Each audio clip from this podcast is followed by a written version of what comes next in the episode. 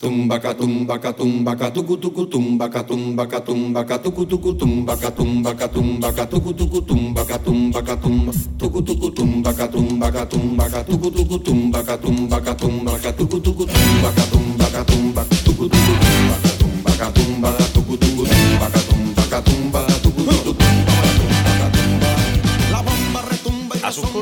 31 años, se ha convertido en ejemplo de lucha y resistencia en defensa del medio ambiente y de los pueblos originarios, no solo en su país natal Honduras, sino también en el resto de América Latina y el Caribe. Heredera de una voluntad infatigable por preservar los recursos naturales de gobiernos entreguistas y empresas extractivistas, ha asumido como propia la bandera que por años cargó su madre, la lideresa social y ambientalista Berta Cáceres.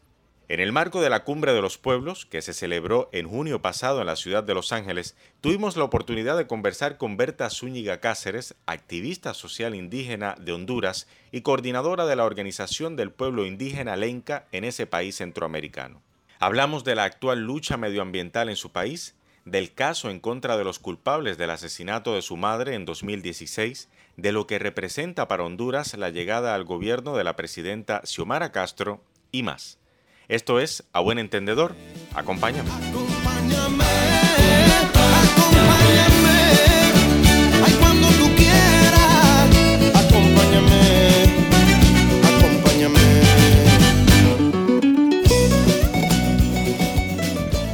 Hoy en nuestra edición de A Buen Entendedor tengo el enorme placer de poder conversar con Berta Zúñiga Cáceres. Ella es activista ambientalista hondureña, hija de una persona a la que nosotros los latinoamericanos hemos llegado a querer muchísimo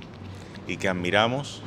la figura de Berta Cáceres, ambientalista asesinada en Honduras por defender eh, a nuestra Pachamama, y por defender la, tierra hondureña, pero también la tierra latinoamericana de,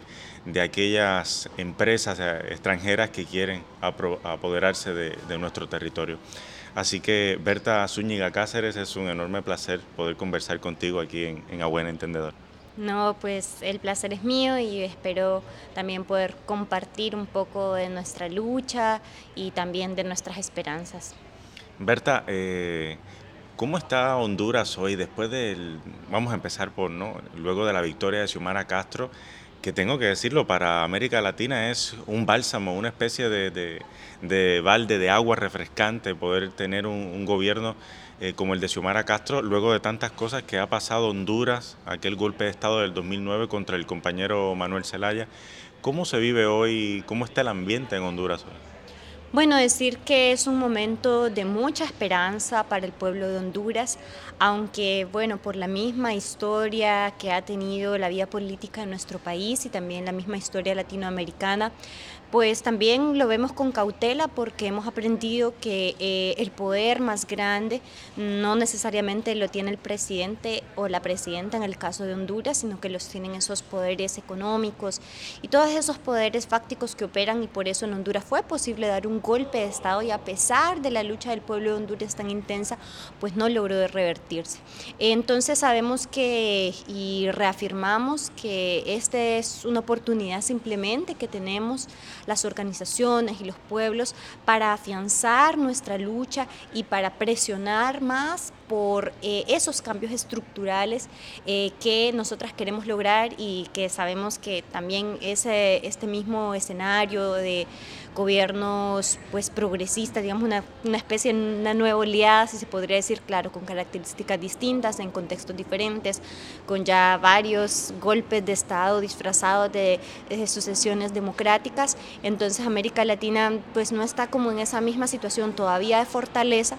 eh, y sabemos que eso, Estados Unidos está ahí muy pendiente de Honduras, qué es lo que hace, Xiomara, qué es lo que no hace, se siente también todavía esa fuerza y esa presencia que tiene, entonces entonces nuestro plan desde los pueblos es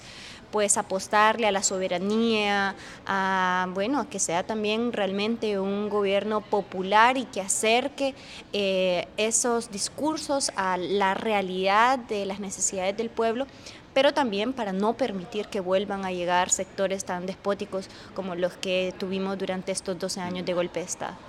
Bueno, nosotros nos encontramos ahora conversando en el marco de la Cumbre de los Pueblos, un evento que ha logrado reunir más de 200 organizaciones sociales, entre ellas muchas eh, organizaciones ambientalistas. Eh, déjame preguntarte, para ti, ¿qué significa un encuentro como este, teniendo en cuenta que se realiza también eh, coincidiendo con la Cumbre de las Américas, una cumbre muy criticada por ser excluyente, convocada por, el gobierno imperialista estadounidense que ha pretendido dejar fuera de ella a, países muy importantes en nuestra región. ¿Qué significa para ti poder coincidir en este espacio con otros compañeros y compañeras? Bueno, yo creo que es algo bastante esperanzador donde nosotras pues reafirmamos la importancia de que después de estos tiempos de pandemia, donde algo muy perverso de todo este sistema es el, eh, el aislamiento y las luchas no pueden estar aisladas, los pueblos no podemos estar aislados. Entonces, es como retomar ese proceso de diálogo, de articulación, saber cómo estamos no nos sorprende ni la agenda que tiene esa cumbre de las Américas, ni tampoco estas acciones, porque claramente esa cumbre fue creada también porque Estados Unidos se cree el amo del continente y decide quién va, quién no va. Aunque bueno, creo que ha perdido mucha fuerza de ese discurso de sometimiento de los Estados Unidos, pierde mucha fuerza en América Latina, sobre todo luego de todas estas crisis de salud, económicas que hemos tenido por toda América Latina y ver el fracaso de esas políticas de privatización de saqueo, de exterminio de los pueblos, de violencia, de privación de derechos fundamentales como el de la salud. Entonces, esta también es una oportunidad muy importante para nosotras construir eh, una agenda de los pueblos y también llegar hacia otros sectores sociales que ahora pueden ser mucho más sensibles a hablar de nuestros derechos y de otros proyectos de vida distintos a los que impone eh, este modelo capitalista. Viniendo de un país como decía al principio, que conoce de primera mano lo que es eh, la injerencia política estadounidense. Honduras vivió en 2009 un, un golpe de Estado que luego fue eh, mortífero, muchísima persecución desde entonces. ¿Cómo ves eh, en, el plano personal y ya como ambientalista,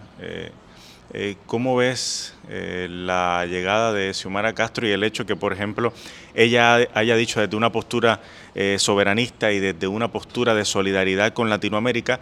que no iba a asistir a la Cumbre de las Américas. Esa postura de un gobierno hondureño es casi inédita. Sí, sin duda, pues después de 12 años donde pues el gobierno y sobre todo a través de la figura del expresidente Juan Orlando Hernández, eh, que representó todo el conservadurismo, la represión a los pueblos, el saqueo de los bienes comunes y de la naturaleza resguardados por, sobre todo por los pueblos indígenas y campesinos de nuestro país. Pues sí, yo creo que es una posición de dignidad, es algo que también nosotras esperábamos. Ella, lógicamente, ha sido muy cuestionada por el hecho de no asistir a esa cumbre, incluso dentro de Honduras, pero de nuestra parte yo creo que es algo muy importante para eso, dar una cara de dignidad y que no somos un gobierno eh, bueno, que no es un gobierno obediente a esos, a esos intereses de, los pueblos y marcar una posición de autonomía, que aunque lógicamente nos hace falta mucho camino, Estados Unidos tiene una presencia muy importante en la vía eh, pública y, eh, de lo que pasa o no en nuestro país. Actualmente pues hay un plan para Centroamérica donde se va a invertir también mucho dinero en intentar detener las oleadas migratorias, pero sí, yo creo que es muy importante, ojalá que pues... Em, logremos concretar algo sobre el tema de, la defensa de los derechos de los pueblos indígenas, eh, porque bueno, los pueblos somos los que estamos resguardando nuestros territorios, sobre los que hay inseguridad jurídica, sobre los que hay grandes intereses corporativos y esas batallas justamente no son fáciles. Tenemos un antecedente de golpe de Estado que no sería algo de extrañar nuevamente en, ningún país, creo, de la Via Yala. Entonces creo que debemos fortalecer nuestros procesos de articulación eh, latinoamericana, nuestra, nuestra posición también más internacionalista, para eso ganar también la fuerza de los espacios que realmente están buscando construirse de manera soberana, de proteger la naturaleza, de proteger la vida de quienes la cuidan. Ayer en, el panel en el que tú participaste en la plenaria junto a Óscar López y otros líderes de, de la región, hablabas de la necesidad que hay en Latinoamérica de unirnos, y te voy a citar, para acabar con este sistema de muerte. Eh, comentabas cómo las eh, empresas extractivistas, eh, empresas multinacionales, intentan apoderarse de este concepto de economía verde para explotar el medio ambiente, pero realmente, y utilizaste una frase que, a mí me, me impactó muchísimo, es realmente esto no es, no es una economía verde, es, una, es más bien, digamos, una economía bañada en sangre. Háblanos, de, háblanos un poco más de eso y de cómo está atravesando ese proceso ahora Honduras. Sí, bueno, yo creo que es una política internacional el cambio de la matriz energética que estamos viviendo, eh, porque lógicamente la naturaleza no se puede explotar eh, sin consecuencias o de manera infinita, sino que pues algunos recursos y bienes estratégicos, se les llama así, pues van a acabarse en algún momento, así que pues el mismo capitalismo está preparándose su transición energética. Y pues eh, eso eh, no es que está construido a un modelo diferente, todo lo que significa el capitalismo está bajo la misma lógica. Eh, entonces tenemos que tener, yo creo, mucho cuidado en cuando hablamos de estas energías limpias. Lógicamente todas las personas estamos a favor de la naturaleza, queremos disminuir la contaminación, queremos preservar la vida humana, porque la vida de la naturaleza va a seguir, se va a transformar y va a seguir porque eh, eso es como, bueno, es eh, el rumbo que ha tenido, ¿verdad? Toda la historia de la existencia del universo, pero eh, sí estamos hablando de, de, las crisis climáticas, de las crisis sociales que conlleva eso, de la gran violencia que está teniendo la misma crisis capitalista y bueno, que es importante hablar entonces de la transición energética, del cuidado de la naturaleza, pero también de la importancia de construir un modelo soberano de energía que no responde a los intereses capitalistas, que responde a las necesidades de los pueblos de construirse en su dignidad, en sus derechos eh, y bueno, que eso nos implica pues también cuestionar los modelos bajo los que también se están implementando estos proyectos que son de saqueo, son de muerte, son de muerte porque nos asesinan a nuestros compañeros, porque son proyectos de corrupción, porque son proyectos que generan mayor desigualdad y que repercuten en la gente más sufrida en toda la historia de la humanidad, que son los pueblos originarios, los pueblos indígenas, siempre desplazados, siempre en el genocidio, siempre asesinados. Entonces creo que pues ese es el paso que, tenemos que dar y que América Latina marque esa posición, porque a veces se habla del norte global, de, posiciones que no son tan claras en ese sentido. ¿Cuál es la situación hoy día de los movimientos ambientalistas en Honduras? Luego del asesinato de, tu mamá, Berta Cáceres, eh, ha continuado la persecución contra líderes ambientalistas y cómo se marca ahora la llegada de Xiomara Castro, ¿le ha dado eso un respiro a, los movimientos? Bueno, decir que mm, pues la represión en Honduras ha continuado muy fuerte, eh, que ese es un tema diríamos profundo, ¿verdad? Y muy complicado de hablar, incluso de pensar en cuál es la salida que un gobierno como el de Xiomara podría proponer. Pero increíblemente a pesar de todo, a pesar del miedo de magnicidios como el de Berta Cáceres, lógicamente tiene un mensaje para intimidar, para también intentar silenciar las luchas. La gente ha continuado y en contextos bien adversos, eh, con toda la desigualdad, con todo un sistema judicial, militar, eh, bueno, del crimen organizado incluso, ¿verdad? Participando de esta persecución.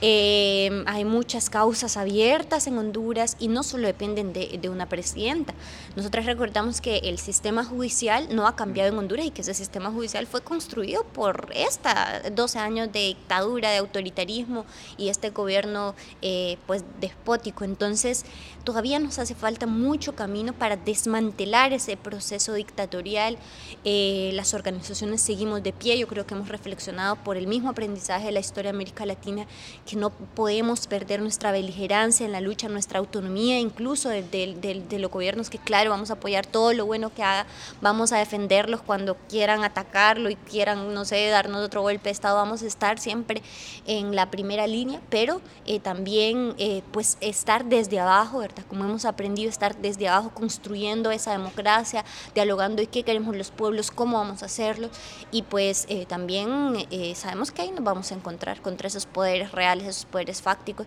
y que la lucha no va a ser fácil, pero como le digo, tenemos mucha esperanza, yo creo que hemos resistido 12 años de autoritarismo y por supuesto vamos a aprovechar estos tiempos para fortalecernos y para no permitir nunca más la llegada de expresiones antidemocráticas como las que tuvimos en estos 12 años. Berta, tu mamá, me corrige, pasó a la, inmortalidad en 2016, ¿fue?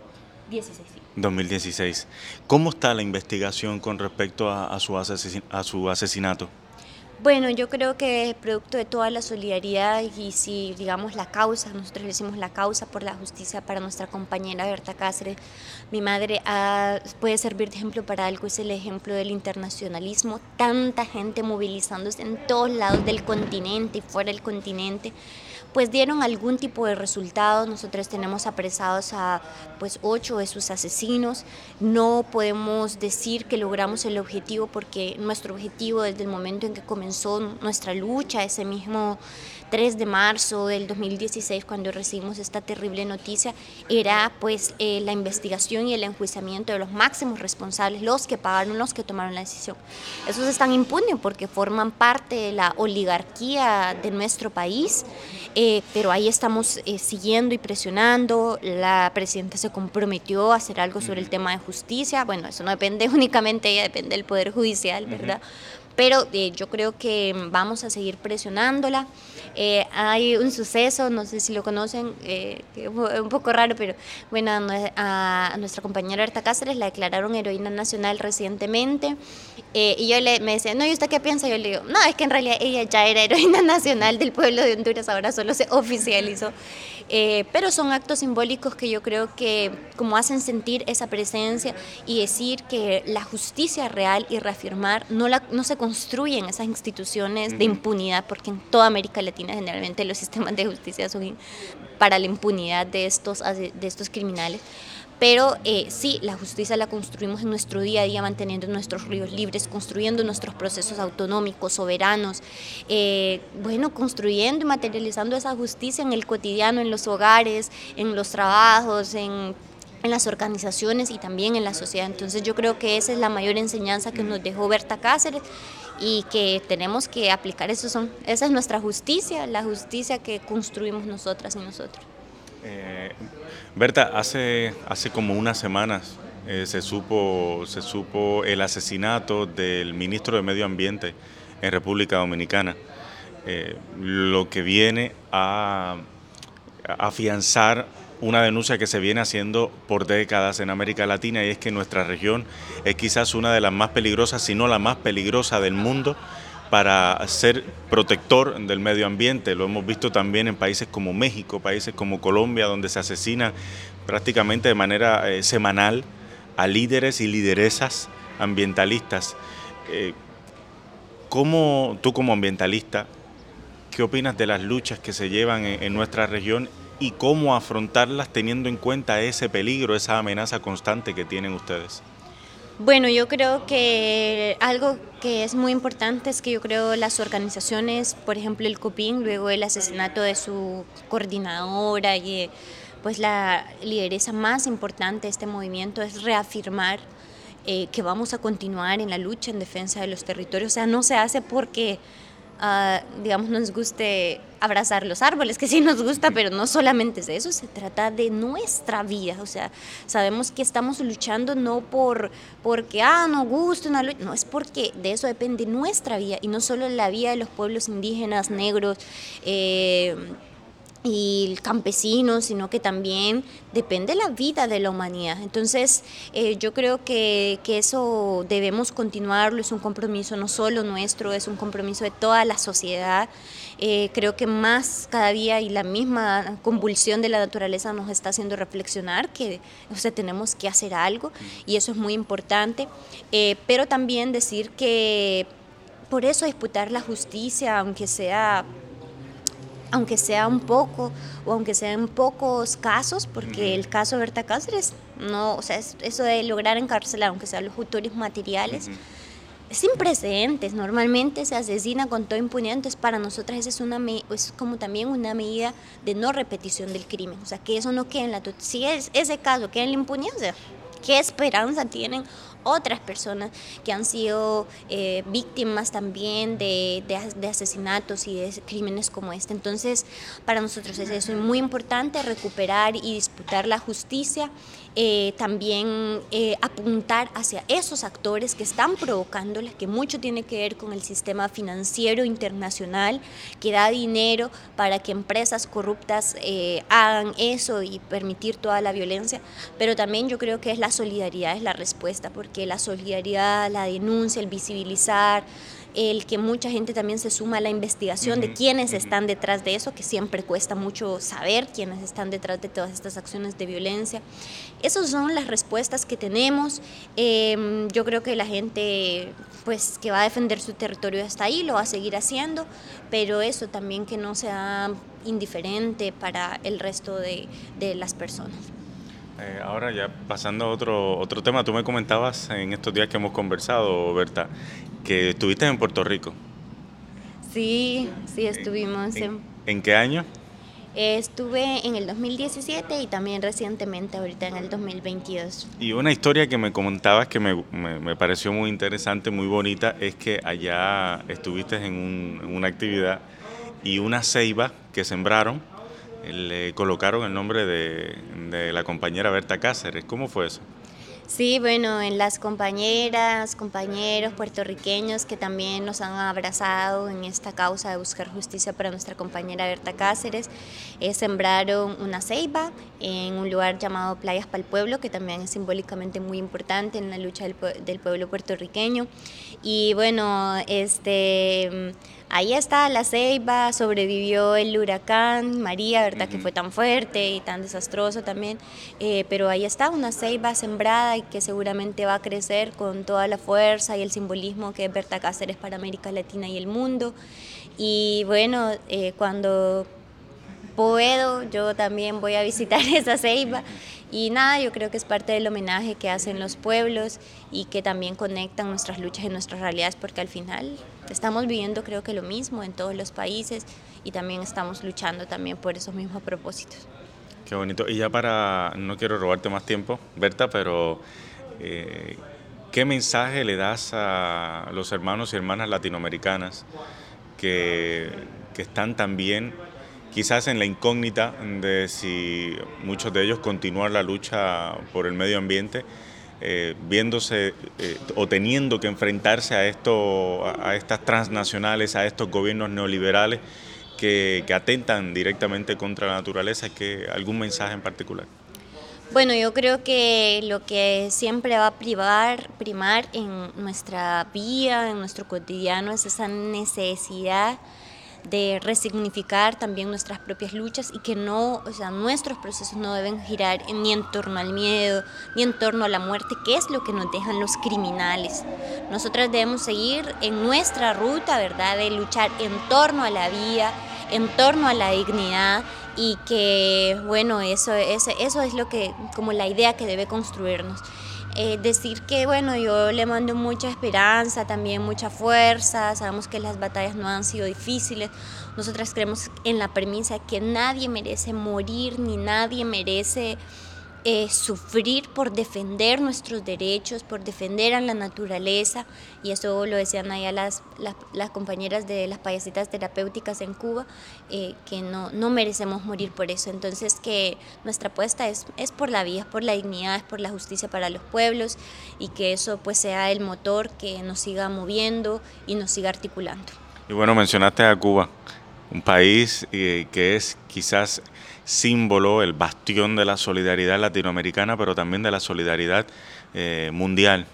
Eh, ¿Algún mensaje para Cuba, país que fue excluido de la cumbre de las Américas, pero que ha estado más que presente en prácticamente todos los discursos que se han dado aquí en la cumbre de los pueblos? Sí, bueno, yo le comentaba, ¿verdad? Yo estoy en Cuba, ya tengo mucha familia y siempre tengo en el corazón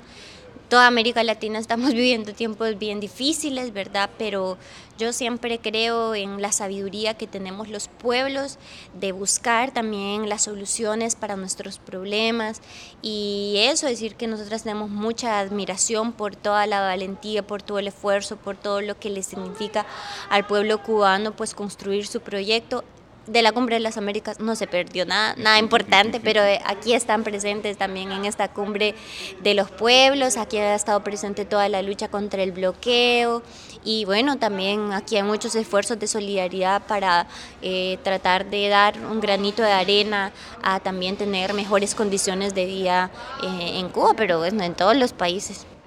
Muchas gracias, Berta, por tu tiempo. De verdad es un, un placer y, bueno, te deseo el mayor de los éxitos, mucho salud eh, para que continúes con esas luchas que, que tan necesarias son para América Latina y el mundo. No, muchas gracias a usted y pues ahí vamos a seguir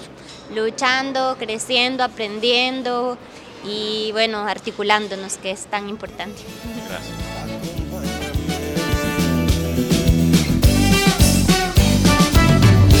Que me salvan muchas orillas, que me alimenta toda semilla, que politonales son mis costillas, que en toda covacha tendré una silla. ¿Y qué le voy a hacer si yo nací en el Caribe mágico? Que serio sueño sinfónico y alegre